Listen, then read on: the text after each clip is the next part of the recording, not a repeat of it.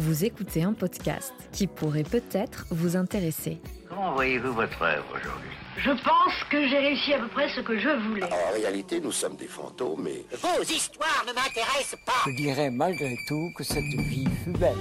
Fleur de Cactus est un podcast qui explore l'impermanence avec audace. Tout change, rien ne dure, tout a une fin, tout est recommencement. Je vous présente la saison 3 de Fleur de Cactus.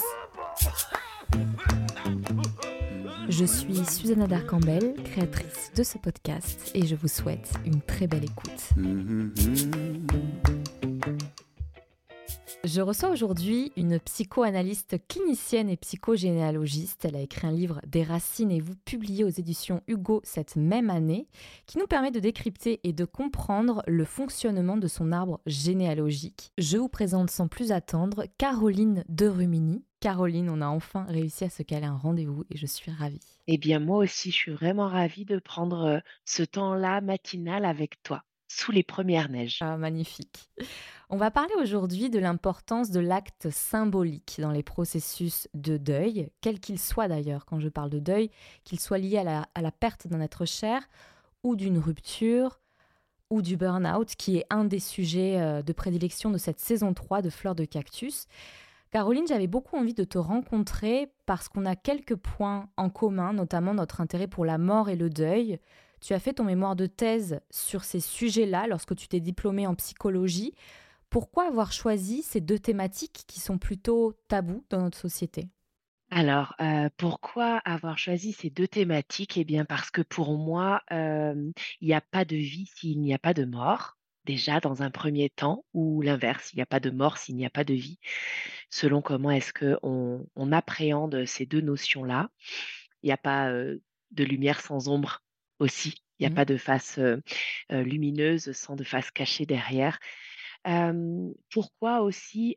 Puisque du coup, on le sait bien quand on prépare, une, un mémoire ou une thèse, enfin quelque chose qui va nous appartenir, c'est un peu comme un bébé qu'on va préparer, pendant plusieurs, années au cours de notre formation, au cours, de l'école que l'on suit ou quoi que ce soit et on vient nous chercher à l'intérieur de nos tripes, donc dans notre ombre. L'ombre n'est pas la partie, noire, hein, c'est vraiment la partie cachée, la partie immergée de l'iceberg, quelque chose qui va être de l'ordre de l'inconscient. C'est pas une partie péjorative de Tout à soi. fait. Mais tu as une tout. approche très jungienne un hein, de la psychologie et ce concept-là exactement, nous vient de, de Carl Jung. exactement. Carl Jung, ça vient pas de moi. Tout à fait, j'ai rien inventé. Il y a vraiment donc, cette importance de travailler aussi dans quand on on on travaille, Quand on s'oriente vers, ce domaine qui est la psychologie, la psychogénéalogie, la psychanalyse, c'est important de se connaître soi-même et souvent donc les thèmes des mémoires, abordés quand on fait ces études-là sont des thèmes qui, nous nous importent très profondément, à l'intérieur de nous et moi du coup, mon mon sujet c'était la mort d'un parent, le devenir d'un enfant, impact pour la vie avec le mot impact écrit IM plus loin PACT pour Hmm, avoir, ce double sens du mot impact qui est le choc et impact, la le pacte entre, Le entre, la mort, la vie et et bien aussi l'histoire qui, qui a fait, être, mon sujet de de mémoire puisque du coup c'est ma propre histoire que j'ai mis en en lumière puisque j'ai recueilli,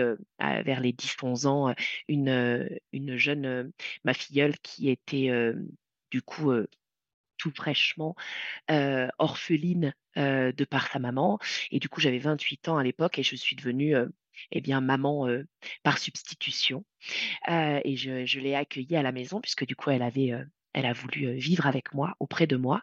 Et du coup, quand j'ai repris mes études de psychologie, et bien, voilà j'ai trouvé ça naturel de faire ce mémoire autour de la vie, de la mort, de l'envie aussi et heu, tout ce qui va, être, heu, autour de ce deuil qui, est, une terminaison, une reconstruction. Un Voilà, passage. Co- un Comment tu, message. comment tu définirais justement le deuil? Parce que faire son deuil, c'est une expression qui est très euh, familière aujourd'hui. On l'utilise euh, pour beaucoup de choses. Or, le deuil donc fait écho à la perte d'un être cher, d'un parent, d'un proche, mais aussi à une rupture. Donc, quand on me dit euh, je fais le deuil de euh, mon activité de boxe, par exemple, parce que je ne peux plus en faire et que j'ai reçu un coup à la tête, je dois faire le deuil de cette activité-là. Comment tu définirais le deuil en tant que psychologue? Le deuil, pour moi, c'est vraiment quelque chose qui va mettre en, en lumière le avant et le après. Le deuil va être à ce moment charnière, la porte entre ces deux mondes, où on va avoir cinq étapes pour le traverser. Moi, j'aime bien le représenter, le, représenter, pardon. alors, c'est pas moi non plus, ça vient de Geneviève Manant, cette autrice et thérapeute que j'ai pu rencontrer justement au moment où j'ai fait mon mémoire. Et elle représente ce cheminement, non pas par une courbe comme ça qui monte, comme la plupart des, des, chemins de deuil sont représentés, mais elle représente comme une spirale. Et mmh j'aime bien cette notion de spirale parce que on voit qu'en fait, un peu comme un tire-bouchon, c'est pas parce qu'on a dépassé une étape que on ne peut pas y revenir et mmh. on va avoir cette espèce aussi de, de tourbillon dans lequel on va être pendant ce moment de deuil et les tourbillons qui vont composer notre vie parce que comme tu le dis, dans un deuil, il n'y a pas forcément de mort à la suite, il y a aussi une séparation ou un changement. on peut faire le, deuil de son travail d'avant, on peut faire, comme tu disais, la boxe par exemple, ou on, peut faire vraiment différentes, à différents moments de sa vie, un deuil. Et selon aussi l'âge que l'on a, on va voir que l'on l'appréhende d'une manière différente. Moi, du coup, dans mon mémoire, j'ai vraiment abordé toute cette notion entre les 0 et les 18 ans. Et j'ai découvert beaucoup de choses que je ne m'attendais pas pendant, il y a une dizaine d'années, hein, j'ai fait mon mémoire il y a 10 ans, autour du deuil, parce que en fait, il devient vraiment effectif, cette notion de deuil est vraiment comprise, mais comprise dans l'entièreté, hein, la prise de conscience totale à 10 ans. À 10 ans. Et moi, pour moi, tu vois, j'ai deux enfants. moi, ma petite, elle a 6 ans. on a perdu mon chien quand il avait 15 ans et il est mort quand elle avait 2 ans et demi. Aujourd'hui, elle en parle encore et quand elle a une émotion de tristesse qui vient parce que elle n'a pas envie de se dessert à table, parce qu'elle rentre de l'école et qu'il y a eu quelque chose de difficile ou quoi que ce soit, ou elle a une émotion de tristesse, elle me dit et elle me l'a encore dit hier soir, c'est dingue. Elle me dit quand il y a tristesse qui arrive en moi, donc après on a les mmh émotions qu'on représente quand on est enfant, et puis moi on en parle beaucoup. Elle me dit quand il y a tristesse qui arrive en moi, à chaque fois elle me remet dans la tête la mort de Pathos. Et du coup c'est rigolo, donc Pathos c'était mon chien. C'est rigolo comment elle va transposer à 6 ans ça, et elle va revivre ce moment de deuil où elle va repleurer encore plus que l'événement indésirable qui s'est passé dans la journée, et elle va comme ça revivre ce moment si douloureux, alors que la, petite broutille de la vie quotidienne n'était pas si dramatique que ça, mais elle transpose.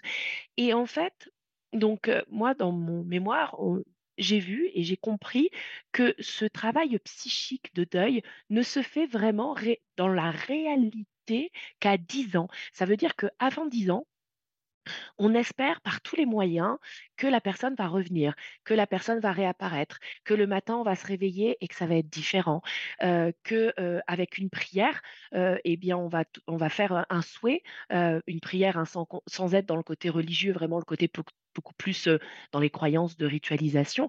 on va s'adresser à quelque chose de plus haut que nous en disant, je, là on est sur les périodes de Noël, on peut très bien dire, je commande au Père Noël et je fais la prière que, que Pathos revienne. Ça, c'est des choses qui vont être en plus dans cette croyance de ça va arriver, il y a de la magie derrière. Et, et c'est à 10 ans qu'on va savoir, parce que le développement psychoaffectif et ce développement de construction psychique va être OK aux alentours hein, de 10 ans. C'est pas à 10 ans que tu te réveilles et que tu dis OK. Mais dans une fourchette, avec une personne ordinaire, c'est vers les 10 ans où on se dit OK, je sais, elle reviendra pas. Et est-ce que c'est justement pour ça qu'il y a s'élève une quête de sens aussi quand on est mmh. face à un deuil? C'est-à-dire que c'est tellement sidéral ce qui arrive, c'est tellement sidérant qu'on est obligé d'y trouver un sens à tout ça. Et parfois, c'est très difficile. Quel est le rôle du psychologue dans ce cas-là? Alors, mettre du sens dans sa vie, comprendre le fameux pourquoi, je pense que c'est le travail d'une vie. C'est le travail d'une vie. Moi, je suis en suivi moi-même hein, depuis plus de dix ans et je découvre encore des choses sur moi-même parce que je pense aussi, c'est ce que je disais au kiné avec qui je bosse, parce que je suis en maison médicale et du coup, à maison de santé, j'ai le kiné à côté de, mon cabinet. Et encore ce matin, je lui disais qu'au bout de dix ans, je, je mettais des, un, Enfin voilà, je pointais certaines choses. Et en fait, c'est en fonction aussi de tes étapes à toi. Et à 40 ans, tu vois pas les mêmes choses qu'à 30 ni à 20. C'est pour ça que c'est toujours intéressant de réfléchir. Mais après, il faut ne pas tomber non plus dans le, non-sens, à trop être dans la mentalisation et réfléchir à chaque fois sur le pourquoi et donner un sens pour en perdre, en fait, enfin, au bout du compte. Mais mmh, je pense que ce qui est important dans cette quête de sens, c'est vraiment très humain où on va chercher une raison à quelque chose parce que ben, ça nous permet aussi d'être dans cette existence-là et d'être en vie. Parce que le fait de trouver du sens, le fait d'y en mettre, le fait d'en donner, ça va aussi permettre de se dédouaner, de se dire ok, c'est pas forcément tout de ma faute. ça permet du coup d'activer ce côté survie. mettre du sens, c'est aussi on va, on, va peut-être mieux comprendre qui on est pour optimiser un maximum le lendemain, pour pas forcément reproduire. Alors aujourd'hui, on est dans, dans une société où malheureusement on reproduit, là par exemple les guerres, on se dit mais en fait on a, on a encore rien mmh compris.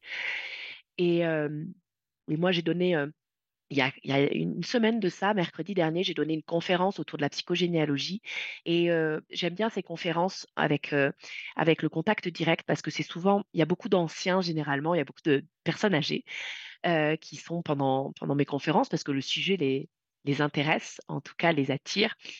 Et ils me disent eux-mêmes que, et tu as cette sagesse-là quand tu écoutes les vieux, sans péjoration hein, derrière le mot, ils ont cette sagesse-là que si on regardait un petit peu mieux et qu'on comprenait un peu mieux notre vie et ce qu'on avait fait et comment est-ce qu'on fonctionnait et nos comportements, eh bien, ça servirait en fait pour les générations futures. Et souvent, quand on est dans cette reproduction sans, sans en prendre conscience, eh bien, on va pas, on va pas bien plus loin en fait et on reproduit inlassablement les schémas. les mêmes erreurs. Mmh. Et, mais je reviens encore sur, sur cette quête de sens et, et sur le deuil. C'est très intéressant ce que tu dis et je reviendrai tout à l'heure, notamment avec ton travail en tant que psychogénéalogiste. ce que j'ai pu constater, c'est que les personnes en deuil, à l'heure d'aujourd'hui, surtout en plus avec la crise sanitaire qu'il y a eu, qui ont perdu un proche, sont souvent désemparées la religion a fortement reculé, euh, il n'y a plus de ressources philosophiques. Et en fait, quelque part, euh, le psy, je le vois un peu comme euh, le, curé auquel on ne va plus avoir accès, le chaman, le, la personne, en fait, ressource pour pouvoir traverser ces moments, ces moments clés. Et donc la figure du thérapeute est devenue une des seules figures qui peuvent pallier ce, ce manque euh, donc quand je parle de manque, le manque euh, religieux, le manque philosophique, le manque spirituel. Et toi qui as une approche jungienne, je me demandais si tu pouvais nous éclairer sur l'importance du rituel en cas d'accompagnement de, deuil, parce que avant, quand euh, la religion était là, on, avait accès au rituel religieux. Et hum, et aujourd'hui, donc le rituel revient un petit peu, euh, on va dire, en force, bon, euh, par les travaux anthropologiques, par euh, cette ouverture vers le monde qu'on a aujourd'hui qui est incroyable. Toi, en tant que, psychologue, quel est ton regard sur le rituel? Est-ce que toi, tu peux conseiller ou tu peux diriger, orienter la personne pour faire un rituel, qu'il soit d'une dimension religieuse ou pas d'ailleurs? Alors, c'est intéressant ce que tu me poses comme question parce que oui, peut-être que la religion a, a reculé, enfin, en toute cette, tout cet intérêt autour de ça, mais on se tourne vraiment sur une autre croyance, un autre type de croyance qui va être beaucoup plus une croyance introspective à aller chercher du coup à l'intérieur de soi la résolution. Heu, sur les réseaux, on voit, heu, naître et hem, je vais même dire, heu heu, comme pousser comme des champignons, heu, d'autres types de croyances dans lesquelles il faut être prudent, se méfier et heu, être vigilant par rapport à tout le côté où on va parler de thérapeute et de ritualisation. Et ça, heu, bon, c'est pas le sujet de ce podcast-là, mais voilà, je il faut vraiment, le souligner quand même parce que c'est important, quand on a la parole sur ce genre de thématique. Il faut bien, et bien, prévenir, pas être dans la méfiance parce que ça serait dans le côté mauvais de la chose, mais dans la vigilance. Faire, faire attention vers qui on va.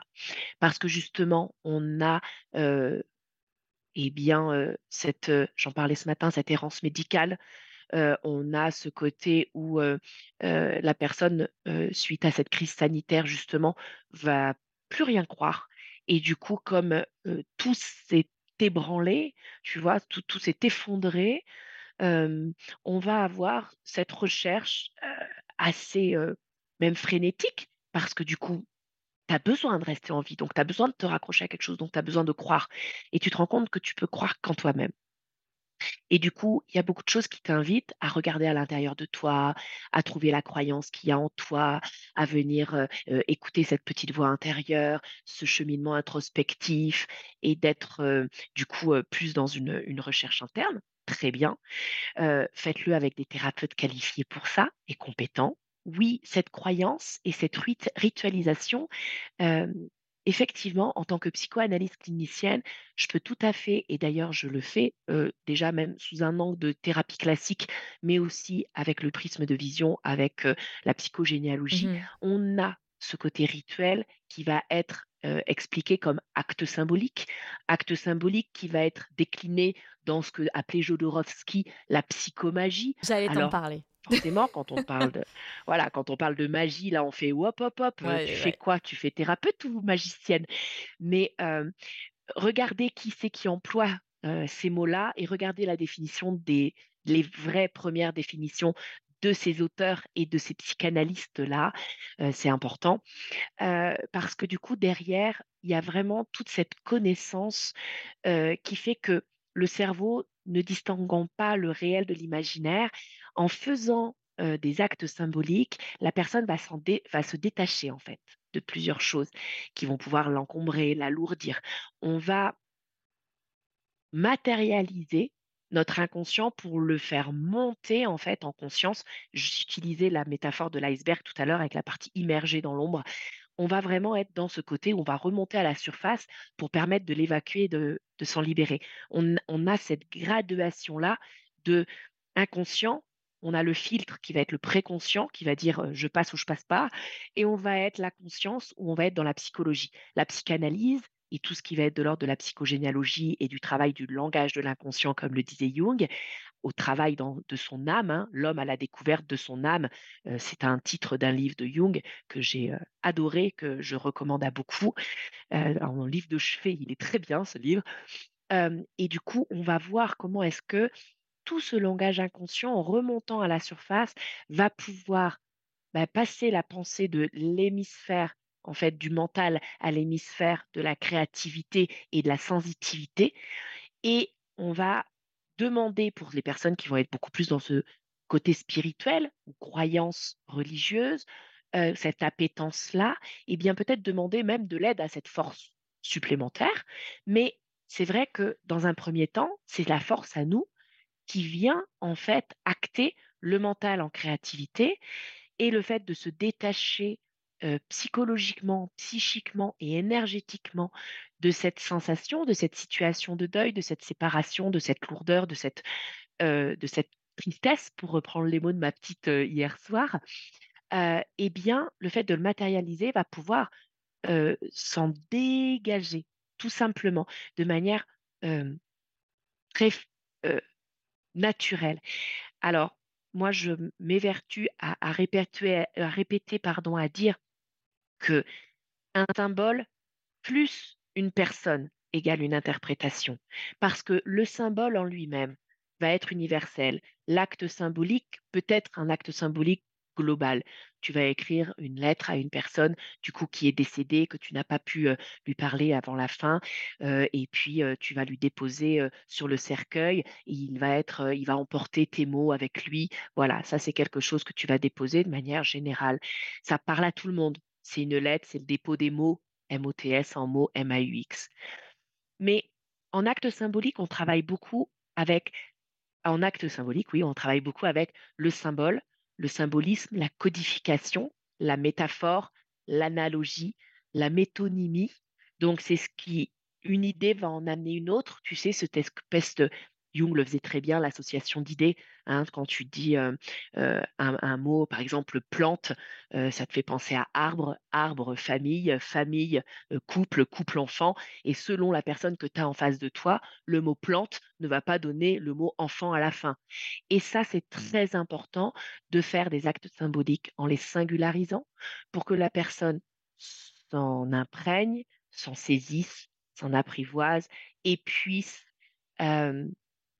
le, l'évacuer avec son propre symbole qui ne soit pas vraiment universel, même si à la base on a un socle d'universalité, d'universalité, pardon, on va avoir l'individuel à prendre en compte. Et c'est pour ça que je dis souvent symbole plus personne égale interprétation, parce que si tu n'as que le symbolique et que tu as et que tu te permets une interprétation ou de balancer un acte comme ça, eh bien, tu as fait une belle théorie, mais tu as fait une mauvaise pratique. D'accord. Donc, et, pourquoi, bon, ça, Jung euh, l'explique, mais c'est hermétique. Euh, le, Jung est quand même difficile à lire, je trouve. Hein. Euh, Frédéric Lenoir. À Lacan. ah ouais, moi j'imagine aussi. Mais en plus, il doit faire des jeux de mots pas possibles, Lacan. mais grâce à Frédéric Lenoir, là, j'ai pu lire un petit peu ce que Carl Jung proposait en tant que théoricien psychanalytique. Et en fait, ce que j'ai pu réussir à comprendre, c'est que le symbole était puissant parce qu'il permettait de, ben, comme tu disais, l'arbre, on dit le mot arbre, ou tu, te symbolises un arbre, ça, ça fait quoi? Plein plein de choses dans ta psyché. Donc c'est pour ça, en fait, si j'ai bien compris, que ça peut être aussi riche enrichissant pour pouvoir exprimer quelque chose euh, et pour pouvoir euh, s'y rattacher parce que l'arbre va faire référence à un panel d'émotions, un panel d'événements dans sa vie, un panel de souvenirs, etc. Donc c'est ça, si j'ai bien compris, en fait, le symbole permet de lier euh, de manière plus puissante en fait que qu'une simple expression orale peut-être? Le symbole est un langage. Et le symbole, oui, ça, permet de lier, ça permet en fait de venir exprimer ce que nous-mêmes, consciemment, on ne sait pas. Mmh. Demande à dix personnes de dessiner un arbre, ils ne le dessinent pas de la même manière. Mmh. Et c'est les premiers même les premiers dessins que tu apprends dans les études de psychologie, hein, où tu vas interpréter les, dessins des enfants. Tu sais, le monsieur bonhomme, par exemple, un bonhomme, tu vas pas le dessiner de la même manière. Et du coup, tu peux te rendre compte les, les choses qui vont être carencées chez un enfant autour d'un dessin, par exemple, parce qu'il ne va pas représenter le bonhomme de, de, de, de, de la même manière qu'il est 3 ans, 5 ans, 7 ans, selon certaines stade de sa vie et stade de développement. et un arbre, c'est pareil, en fait, selon le tronc, selon les branches, selon s'il met un petit bout à l'intérieur avec un petit trou, s'il fait des grandes racines, s'il fait des, un arbre plutôt en hiver ou plutôt en été. Est-ce que tu fais un pommier avec des fruits à l'intérieur? Alors, encore une fois, hein, tu peux passer sur une interprétation où tu vas t'en servir comme un support projectif. Un support projectif, c'est un support interprétatif dans le sens où tu vas dire, OK, moi, dans la symbolique que moi-même j'ai et que je me représente avec ce que je suis, et la symbolique que j'ai appris de manière théorique, je pourrais interpréter ce dessin en disant que si, ça, ça. Si tu n'as pas l'enfant en face de toi ton Mmh. interprétation, elle est sauvage. C'est que si tu sais pas la vie de la famille, l'environnement familial, de là où il vient, de là où il grandit, comment ça se passe à l'école, eh ben, tu fais une fausse interprétation en fait, parce que tu, tu placardes des informations théoriques à quelque chose de non vivant, alors que ce que tu as en face de toi, c'est la richesse de l'âme humaine et c'est du vivant. Et Heu, oui, c'est un langage inconscient, le symbole, puisque du coup, il va venir représenter ce qui est le plus caché en toi et va venir faire émerger avec les questions du thérapeute, la thérapeute, la psychologue ou heu, la psychoanalyste ou heu, la psychopraticienne va pouvoir, grâce à son savoir et sa personne, dire: «Voilà moi ce que je pense et je te pose une question. Est-ce que mon interprétation ou est-ce que la représentation que je peux en avoir, est-ce que ça pourrait te mettre sur un chemin introspectif de réflexion à toi? Et soit la personne, elle va dire: «Ah bah, pas du tout, j'ai dessiné ça parce que, par exemple, une jambe cassée, parce que ma petite sœur, là, en ce moment, elle a une jambe cassée, mais ça ne veut pas dire que, mes 2 socles, père et mère, il y en a un qui est défaillant». Tu vois? Et que dans l'environnement, le petit, il a dessiné un bonhomme avec une jambe cassée parce que sa sœur a la jambe cassée. Si tu sais pas ça, tu vas dire: «Ah peut-être que le père ou la mère ne n'est pas stable», mais en fait, c'est une mauvaise interprétation et ça va venir non parler. Alors que, heu, quand une personne va avoir un environnement, heu, plutôt, heu, on va dire, quelque chose de plutôt classique et va venir faire un dessin, on va pouvoir se positionner en se disant: «Ah bah tiens, oui, j'ai fait ça. Je savais pas pourquoi j'avais envie d'ajouter un petit hibou ou un» plutôt moi mon arbre, c'est un un arbre fruitier. Mais quand on va venir mettre une signification derrière, on va dire: «Ah ouais, tiens, peut-être qu'il y a quelque chose qui va faire sens» et là, je rebondis sur la quête de sens puisque du coup, on va venir avoir cette lecture inconsciente à travers un symbole. Mmh. OK Est-ce que mmh, c'est clair? c'est totalement clair. Merci beaucoup, vraiment, c'est très éclairant. Hem et et je pense qu'on va davantage comprendre, heu, du coup, pourquoi tu as créé ou même comment tu as créé des cartes à semer d'actes symboliques. Heu, c'est le nom que tu as donné à ces cartes. Est-ce que tu peux nous expliquer la démarche qu'il y a derrière la création de ces cartes? Oui. Déjà, je voulais me faire un kiff à moi Oui, ça se voit. que j'aime créer, j'aime inventer et j'ai rencontré du coup Lucie. Lucie qui est, la fondatrice, de des cartes, heu, des cartes à semer. Donc cartes à semer pour dire merci à sa maîtresse, heu, à la fin de l'année, cartes à semer pour dire joyeux Noël, cartes à semer pour dire bonne année. Heu, voilà, c'est des petites cartes avec dans du papier des petites graines, qui fait que quand tu les offres, la personne doit les planter et en pousse en fait de belles fleurs. Et quand j'ai rencontré cette personne, oh, je me suis dit: «Mais moi qui travaille en psychogé avec tout ce qui va être de l'ordre du symbole, le fait de faire pousser en fleurs quelque chose, ça me parle et j'ai envie d'en faire quelque chose. Et du coup, j'ai réfléchi à un projet qui, bah, comme je te dis, me faisait déjà à moi kiffer et qui pouvait être euh, intéressant pour euh, mes consultants, mes patients, pour transformer en fait. Donc là, on va avoir ce côté sublimation.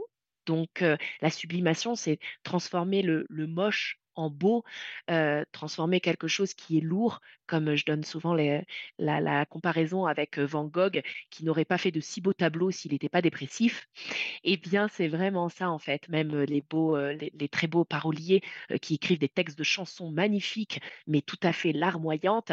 Mais à côté de ça, il y a cet effet cathartique qui va être le fait qu'on va déverser tout un mal-être et s'en libérer par l'expression, par la parole ou par le dessin, la créativité et cette sublimation dans le fait de transformer. Et dans les cartes à semer, il y avait vraiment, dans ce message-là, déjà cet effet cathartique et cette sublimation.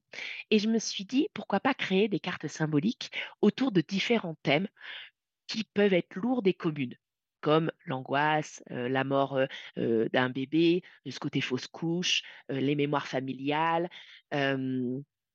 quelque chose à dire à un proche, justement, une confidence à soi-même que l'on a envie de se faire aussi, pour remercier, euh, pour dire adieu. Enfin voilà, il y a, neuf thèmes différents Et l'idée, c'était vraiment donc de partir sur un symbole universel, du coup, représentation du cœur, représentation d'une famille, avec les poupées russes par exemple, représentation d'une fausse couche avec cette petite étoile, la mort d'un bébé avec des petits chaussons de, de, de, naissance, pour que du coup la personne puisse écrire un dernier mot et le faire planter dans la nature, chez soi, l'offrir et que ça pousse des fleurs, quelque chose de vivant derrière. Et on va être sur ce côté justement de deuil, de mort, qui va venir exprimer la vie en fait. Rien ne s'arrête.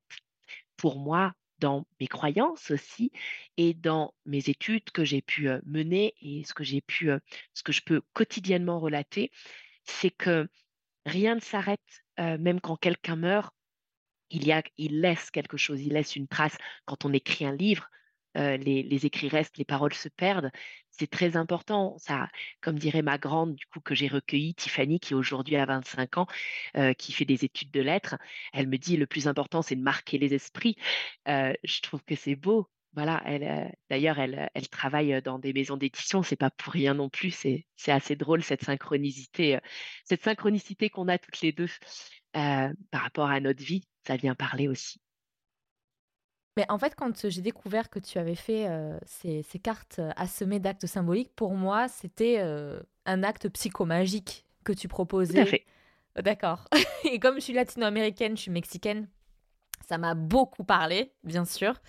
Et, j'ai trouvé ça génial euh, qu'une psy française, d'ailleurs je vous encourage à la suivre sur Instagram, elle est géniale et propose beaucoup de ressources pour traverser plein de choses dans la vie. Euh, et, j'ai trouvé ça super, vraiment bravo. Et j'aimerais qu'on parle un tout petit peu de Khodorowsky. Toi, tu l'as découvert à quel moment de ta vie? Par curiosité En psy, ainsi? Ouais. oui, en psychogénéalogie, un peu plus, un peu mieux. Mmh. pendant mes études de psy, parce que moi, je me suis très vite orientée vers le côté inconscient. Hein. Très vite, la psychologie en mode TCC, c'est pas trop mon truc. Hein, thérapie comportementale et mmh. cognitive, le côté psychocognitif, vraiment psycho, vraiment dans, dans, le lourd de la conscience, de l'instant T. oui, j'ai appris évidemment hein, en études de psychologie, tu fais tu, tu, tu balayes, on va dire, tous les champs.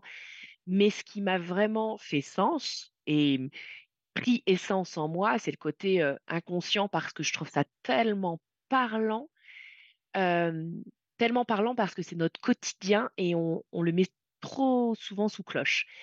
Et Jodorowsky, j'aime bien son côté décalé.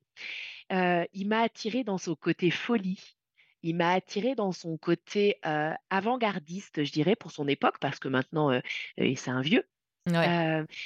mais donc son, son bouquin d'ailleurs, Manuel de psychomagie, l'un de ses bouquins, il est complètement, complètement dingue, pour pas dire taré, dans les actes psychomagiques qu'il propose. Selon certains thèmes, des fois, tu te dis, il va loin, très très loin. Et je m'en sers comme garde-fou. je m'en sers aussi comme, bah ouais, il y a le symbole derrière, ça a marché pour la personne parce que la personne l'a cru, c'était son, ça a été son, son chemin à elle et ça marque pour le coup les esprits complètement. Ça va venir impacter et il dit lui-même, plus l'acte va être difficile, plus la personne, et ça c'est les neurosciences, hein, plus la personne va y croire parce qu'il aura tellement mis de mal à le faire que s'il a réussi à faire cet acte, il, il réussira en fait à dépasser l'objectif mmh. qu'il s'était mmh fixé pour cet acte. Donc, plus il est compliqué à réaliser, plus il est saugrenu, même mmh je vais dire, et plus la personne va dire non mais intellectuellement, cérébralement, de manière consciente, de manière tout à fait par moi-même, j'ai fait ce genre de démarche, c'est que je suis capable de beaucoup plus haut. Mmh, mmh et, il l'explique très bien. Donc c'est sûr que si on ouvre son, bouquin et qu'on dit tiens, on va traiter un, thème et on regarde, on se dit ah non, en fait, c'est impossible ce qu'il demande. C'est l'ordre de quelque chose de complètement éthéré et décalé. Mais en fait, il faut lire tout le bouquin pour bien comprendre qui est Jodorowsky et vers quoi il va tendre Tu l'as, tu l'as vu son documentaire, El arte de sanar, je crois que ça s'appelle. Euh, et juste pour donner une idée à l'audience de, du type d'actes symboliques qu'il propose et qui sont ultra puissants parce qu'on voit le avant-après de ces personnes-là. Euh, c'était une jeune fille qui avait un problème d'enfantement elle-même. Euh, je crois qu'elle faisait des fausses couches ou elle avait un rapport au corps qui était très malsain, enfin pas malsain, mais elle avait du mal en fait à connecter à son propre corps. Elle avait du mal à, tomber enceinte et elle voulait désespérément tomber enceinte. Et en fait, elle, a découvert en thérapie qu'elle avait un, rapport très euh, vicié avec sa maman. Et Jodorowsky lui a proposé, ben, tu vas renaître une deuxième fois. Mais renaître? Avec toute la mise en scène que ça comporte. Je sais pas si tu l'as vu cette scène, mais donc euh, la femme qui symbolise sa maman est nue sur un lit. Elle, elle est emmaillotée. Donc la, la, la- jeune fille qui tente euh, d'avoir un enfant est emmaillotée euh, comme un enfant. Elle est nue elle-même et elle la couche de manière symbolique. Elle sort de, de cette couverture blanche et, et sa maman la, la, la prend, sa maman symbolique la prend dans les bras et c'est quelque chose de ultra fort même à voir et à et à- ouais à regarder et tellement c'est émouvant et tellement c'est plein de sens en fait. Et la jeune fille euh, réussit à tomber enceinte. On la voit dans avec un bébé tout rond euh, quelques mois après cet acte symbolique. Et, je trouve ça génial qu'il y ait des esprits aussi euh, comme tu dis avant-gardistes mais qui sortent des sentiers, battus qui peuvent nous montrer autre chose pour réussir à guérir. Mais bon. Tout à fait. Alors attention encore une fois hein, Oui. avec euh, les personnes avec qui vous, vous faites ce genre d'actes symboliques.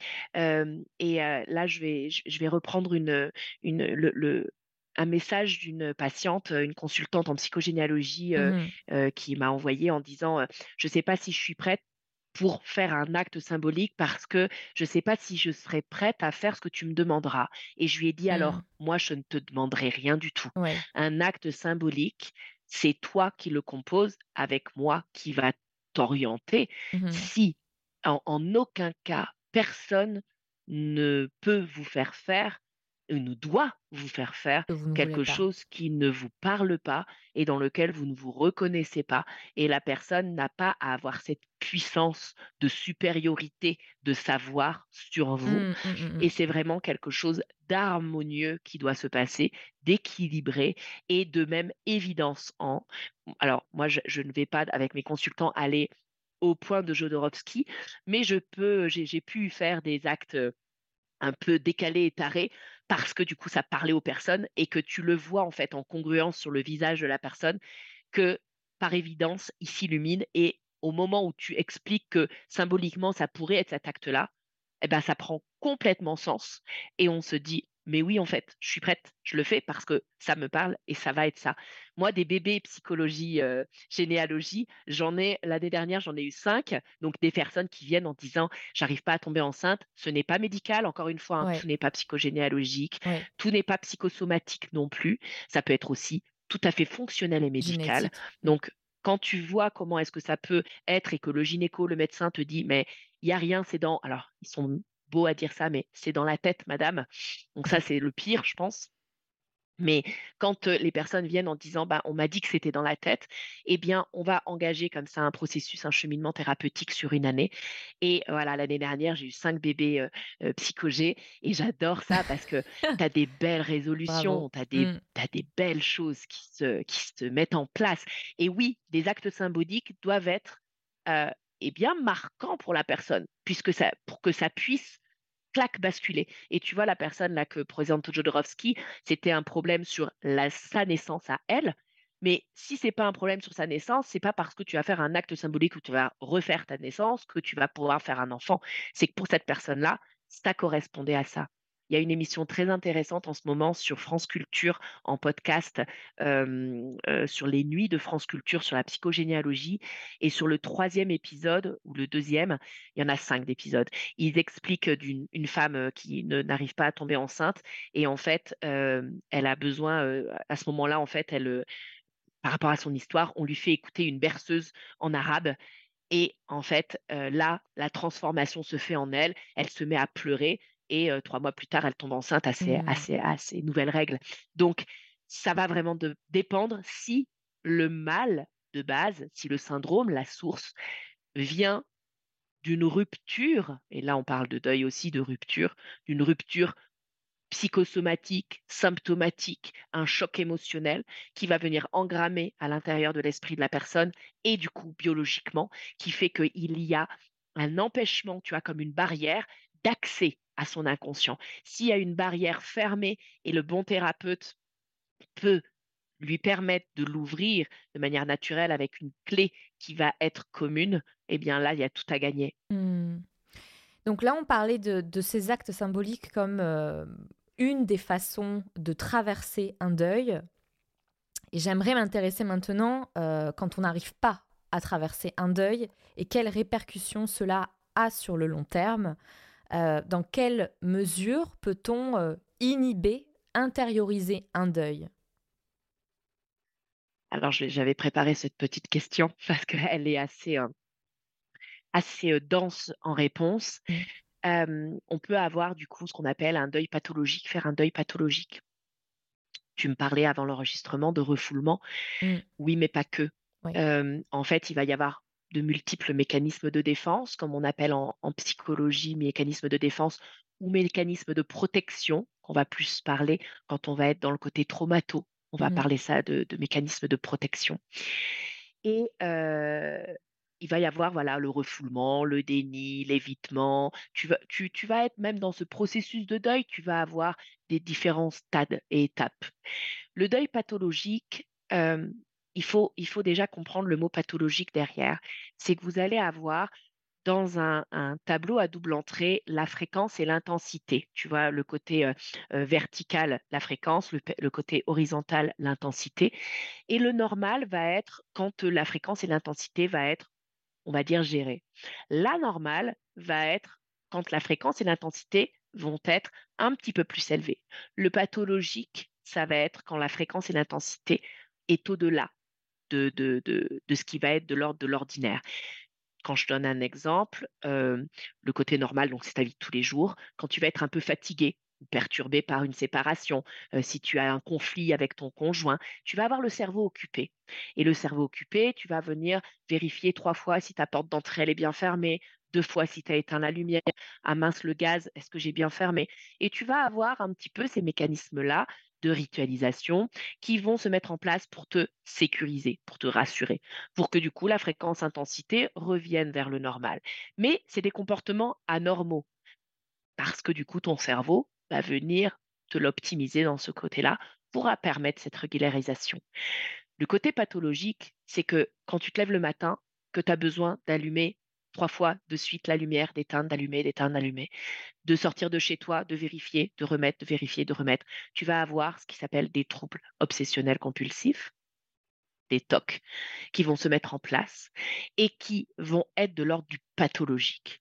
Et dans un deuil pathologique, c'est quand tu quittes cette spirale de deuil où tu vas travailler en fait dans des étapes qui sont communes, normales, mais qu'en fait, plutôt que de les dépasser et de pouvoir au bout d'un moment en sortir. Un cheminement, je vais dire de manière générale, tu mets à peu près 18 mois hein, euh, pour faire un deuil, ce qui s'appelle vraiment un deuil, et passer par toutes ces phases. Il y en a qui le font plus ou moins rapide, mais voilà, pour que ça soit terre blanche. Euh, et ceux qui vont rester dans cette spirale, donc dans cette tourmente, si tu reprends la métaphore de la spirale, on va avoir ce, ouais, cette, tu vois, le, comme dans les pays, alors, comment on appelle ça? Les tourbillons, enfin, les tempêtes, enfin, tu vois, les. Oui, oui, le symbole de tempête, ouais. voilà. On va avoir, on va avoir, on va avoir plusieurs deuils pathologiques. Donc, moi, j'en ai relevé plusieurs. Il peut y en avoir peut-être plus. Moi, c'est ceux que j'ai relevés. Donc, on va avoir la mélancolie. Donc, c'est un état de dépression intense une dépression profondément douloureuse. Hein, c'est vraiment quelque chose, la mélancolie, c'est quelque chose qui nous habite. On va avoir euh, les troubles dépressifs, les troubles de l'anxiété qui vont se mettre euh, en place. Donc ça, euh, Spitz va avoir démontré l'importance de l'aspect relationnel dans le développement de l'enfant, justement, face à ces troubles dépressifs et ce, trouble, ces troubles de l'anxiété. Donc la dépression dite, anaclitique, qui serait le résultant de cette carence ou dans, où en fait on se laisserait dépérir dans l'absence de soins affectifs. OK? On va avoir les troubles de l'organisation de la personnalité, du caractère et du comportement. Donc ça, c'est vraiment la personne qui n'arrive plus à se réguler, d'accord, dans la construction identitaire. on va avoir les troubles du sommeil, donc tout ce qui va être autour du sommeil, du développement général, du système nerveux. Tu sais bien que quand tu dors, l'inconscient, du coup, fait que tu viens réguler. En fait, l'état de ton sommeil, c'est pour ça que l'hypnose sert beaucoup à réguler aussi et à venir, on va dire, compléter ce genre de thérapie consciente, puisque du coup, tu vas venir activer et on va venir on va dire, jouer sur cet état de conscience modifié. Donc l'état d'hypnose va être dans le subconscient, voire l'inconscient selon les états hypnotiques dans lesquels tu vas être. Et du coup, ben, dans un deuil pathologique, le trouble du sommeil fait que le fait de ne pas pouvoir dormir, le cerveau ne va pas se réguler naturellement. Et on voit dans des pays d'ailleurs, pour certaines, les, tortures, c'est d'empêcher la personne de dormir. Au bout de trois jours, en fait, le cerveau claque, déconnecte et ne peut plus jamais redevenir à la normale au bout de trois jours plus sans sommeil. tu vois bien le côté très traumato des guerres, justement, où toutes les, les, les prises de, drogue. la cocaïne, par exemple, a été inventée hein, pour, pour, pour que les soldats puissent être au premier rang au front et dire ouais, c'est moi qui vais. et ce côté surhumain où, en fait, humainement, tu ne vas pas naturellement te mettre en première ligne en disant moi je suis prêt à mourir madame ou monsieur donc les troubles du sommeil tu, vas venir déclencher comme ça un deuil pathologique et du coup des comportements totalement anormaux et pathologiques. Euh, les troubles alimentaires et les troubles addictifs, en fait, comme tu perds toute, euh, organisation, euh, tu vas venir aussi par mécanisme de défense et par réaction, le côté conséquentiel, tu vas venir en fait reprendre une maîtrise et un contrôle sur un autre domaine de ta vie tu l'as à moindre coût, par exemple quand tu te disputes avec ton, conjoint ou ta conjointe, ou que ça se passe mal avec ton patron à ton boulot, eh ben, ta maison, tu vas la cleaner en mode ménage à fond, parce qu'au moins ça, tu gères, et ça, c'est organisé, et ça, tu, tu, tu, vas mettre ce stylo à cette place-là et ce petit bibelot à cette place-là, parce que ça, c'est bien chez toi, ça te fait du bien, tu as besoin de cette organisation interne.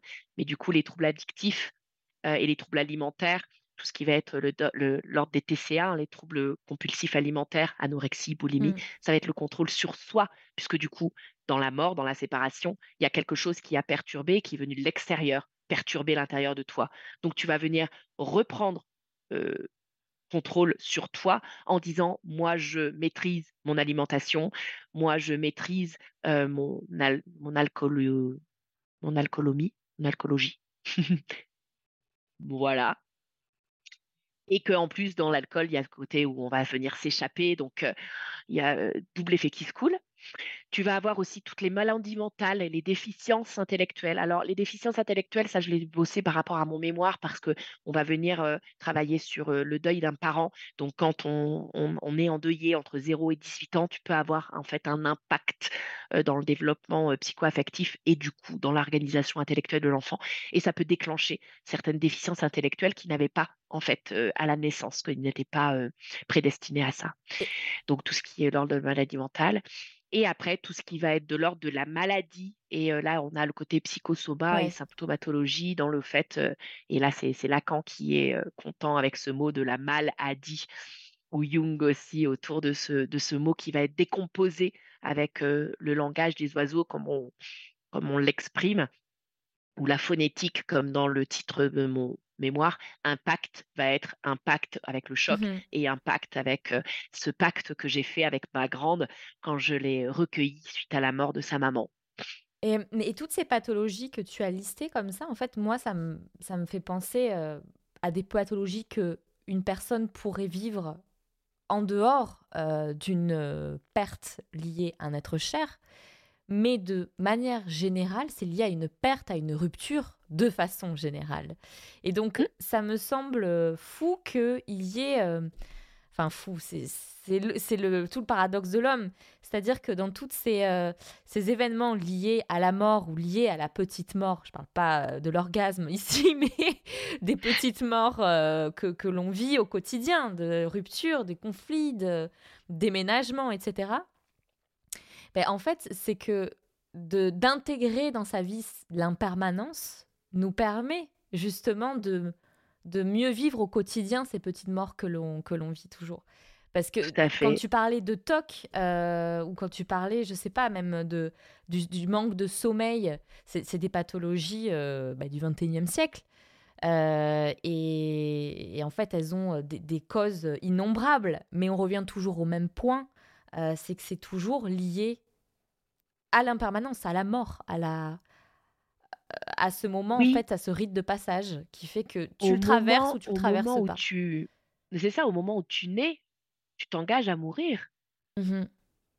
Et quand tu parles de petites morts, heu, sur l'orgasme, c'est c'est drôle parce que quand je parle de ça à certains de mes patients qui me consultent pour des problèmes, par exemple, de libido, je leur dis: «Est-ce que vous savez que l'orgasme est appelé aussi la petite mort?» la petite mort, pourquoi? Parce qu'on va venir s'abandonner à l'autre, on va venir lâcher dans ce côté, vie extrême et bien la mort arrive dans ce côté où plus rien ne peut t'arriver et c'est l'orgasme absolu, la petite mort.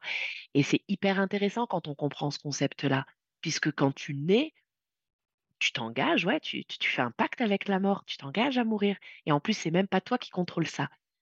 C'est bien la seule chose que l'on ne contrôle pas, c'est la mort. Et moi, j'aime bien aussi expliquer à mes patients ou mes consultants, le fait que même les personnes qui vont se suicider, donc qui vont venir, qui vont inviter la mort chez eux, ne vont pas le faire d'une seule manière. Tu as différentes manières de te suicider. Tu as, la pendaison, la défenestration, se jeter sous un train, tailler les veines, prendre des médicaments, créer un accident. Tu as plusieurs manières de suicider. Pourquoi t'en choisis une plus particulièrement qu'une autre? Ben, c'est un instinct de survie, en fait. C'est que la défenestration peut symboliquement exprimer la personne qui a envie d'avoir cette liberté, cette légèreté, ce côté bouffé d'air. Heu, la pendaison, ben, peut-être que la personne va être symboliquement avoir envie d'être plus dans ce côté où on va être, heu, entouré, enveloppé, coucouné. Tu vois? Ce côté étouffé parce qu'il en a manqué et en fait, dans la dans l'expression de la manière de se suicider, pour moi, il y a un réel message de vie derrière et la clé que venait en fait, hem, exprimer l'inconscient par le choix de la manière de se suicider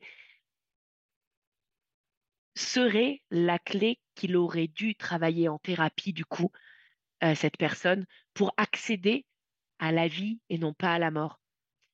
C'est c'est un peu glauque, hein, mais Mmh, quand oui, tu mais comprends ça aussi, c'est beau ouais, c'est moi je trouve parce qu'il y a beau. encore un Mmh mh. message de vie derrière. Mmh Tu vois? Et et je je trouve que ça a encore plus de sens, heu, le fait que tu aies intégré la psychogénéalogie comme grille de lecture, heu, Mmh. dans ton travail. Puisque, heu, à travers toutes ces, ces accidents de vie, si on peut dire ça comme ça, heu, Mmh. on y voit des répétitions. Tu parlais de suicide, mais parfois dans une famille, il y a une lignée. Pourquoi il y a eu, heu, ce suicide-là telle année? En fait, on se rend compte qu'il y en a eu un, heu, dans une génération, 2 générations, au préalable et on se rend compte comme ça qu'on répète des schémas. Toi, j'aimerais beaucoup, savoir comment tu as découvert la psychogénéalogie et qu'est-ce que ça a apporté dans ton dans ton travail en tant que psychologue? Comment j'ai découvert la psychogénéalogie? Alors, heu, en 2008, je l'ai découvert malgré moi, hem, dans le sens où j'étais à l'époque, heu, en mémoire d'éducatrice spécialisée et à cette à ce moment-là, c'était au mois de juin, je devais pré présenter mon mémoire en jury comme d'habitude, enfin comme, à chaque fin de diplôme et je me suis dit: «Heu, je vais aller chez mes parents, pour, pour, heu, pour réviser». Heu, tout en sachant que ça faisait à peu près 7 à 8 ans que je n'avais pas mis les pieds chez mes parents, plus de 2 jours. Parce qu'une vie familiale qui fait que, heu, tu sais, si on a la spécialisation de psychogénéalogie, c'est que sa famille n'est pas forcément toute belle non plus. la spécialisation qu'on a est forcément aussi en tant que psy pour, pour venir regarder ce qui a péché chez nous. Donc, bref, je, décide d'aller 15 jours à ce moment-là chez mes parents contre toute attente de qui que ce soit. Et ma mère a été en fait abandonnée à 18 mois chez sa nourrice, qui l'a recueillie, et sa mère n'est jamais venue la, rechercher. Et quand je suis arrivée le soir de des révisions, j'ai dans ma tête, hein, je venais réviser, et on était autour de la table, et j'ai dit à ma mère, est-ce que tu peux me donner la carte d'identité de ta maman biologique? Et c'est la, seule chose hein, qu'elle avait parce que quelques années avant, elle était décédée, sa mère, et l'hôpital avait recherché du coup le dernier des vivants et avait trouvé ma mère en disant on vous envoie la carte d'identité de votre mère. Elle ne l'avait jamais vue. Parce enfin, elle l'avait vue de 0 à 18 mois, mais tu n'as pas de souvenir. Et elle a reçu une carte d'identité d'une femme qui était sa mère à ce moment-là. Et je lui dis, est-ce que tu peux me donner la carte d'identité? Et du coup, elle me dit oui, oui, je te la sors. Et puis, au moment où je vois cette carte, tu sais, les vieilles cartes jaunes, un peu, tu vois, le côté un peu papier craft, tu vois, un peu déchiré avec la, photo, avec le poinçon de, de, tu vois, tu te rappelles, enfin, de ces vieilles cartes tapées à la machine. Et là, j'ai dit, maman, je crois que demain, je vais regarder si, par tout hasard, on arrive à retrouver une trace. Et elle me dit, oh, fais ce que tu veux de toute manière, alors, comme elle m'a dit, de, toute manière, tu as toujours fait ce que tu as voulu? Je dis oui, c'est tout à fait ça. Et, du coup, dès le lendemain matin, je me suis mise sur Internet à regarder un petit peu avec le nom et le prénom. Et j'ai retracé en fait un arbre. Et je ne savais pas que je faisais de la psychologie à ce moment-là. Je faisais de la pure généalogie. Je voulais juste essayer de rebâtir un semblant biologique d'un arbre avec une racine et pour ma mère, mais surtout peut-être pour moi, ou pour moi à travers ma mère, je ne sais pas vraiment bien, ou ma mère à travers moi. C'est assez flou. Je le travaille encore en psychothérapie en ce moment. Et en fait, en 15 jours, je n'ai pas du tout ouvert un seul bouquin de, mes, de mon mémoire d'éduc que j'avais fait sur l'adolescence à ce moment-là, le passage de, de l'enfance à l'âge adulte et ce qui est rigolo aussi comme, comme synchronisation. Et en 15 jours, j'ai retrouvé une grande partie de sa famille, dont une de ses demi-grandes sœurs qui avait 12 ans de plus qu'elle et qui, à 12 ans de plus qu'elle, se rappelait de la naissance de ma mère. Et je l'ai contactée via les pages blanches à l'époque, hein, le bottin. Et du coup, et, et, du coup, ma mère a pu rencontrer sa demi-grande sœur et on a pu comprendre son histoire, on a pu connaître toute son histoire. Et après, du coup, c'est resté comme ça. Mais quand j'ai fait mes études, quand j'ai repris en 2012, donc quatre ans plus tard, mes études de psychologue, euh, eh bien, j'ai découvert Jung, j'ai découvert Freud, j'ai découvert, alors je l'avais étudié en éduc, hein, en éductas sous côté psycho, d'ailleurs j'étais très bonne en psychologie, euh, c'était mes unités de formation où j'excellais à 16-18, et du coup, euh, j'ai découvert vraiment la profondeur de ces auteurs et je me suis dit, il y, a, une vie après la mort et en fait, cette vie-là, c'est nous, les enfants. Et les enfants sont le symptôme du mal-être des parents. Ça m'a beaucoup parlé aussi. Et je me suis tournée en fait vers cette, cette orientation du transgénérationnel que qu'explique beaucoup Anne Ancelin, qui est psychologue d'ailleurs. Et j'ai fait vraiment en fait tout, tout un premier travail et regard déjà personnel pour pouvoir en fait m'orienter de manière professionnelle après. Et aujourd'hui, tu vois, je me sens complètement légitime de proposer ce genre d'accompagnement parce que je suis passée par là en fait depuis 2008. Tu vois, tu as vraiment tout un processus. Tu as donc fini par écrire un livre intitulé Des racines et vous, qui a été publié cette année d'ailleurs, chez les éditions Hugo New Life. Est-ce que tu peux nous expliquer comment on peut utiliser ce livre? Comment, qu'est-ce qu'on peut en faire? Comment tu l'as construit? Qu'est-ce qu'on peut en faire? Alors, euh, c'est vraiment, je l'ai construit et j'ai eu aussi cette chance d'avoir, euh, eh bien, euh, cette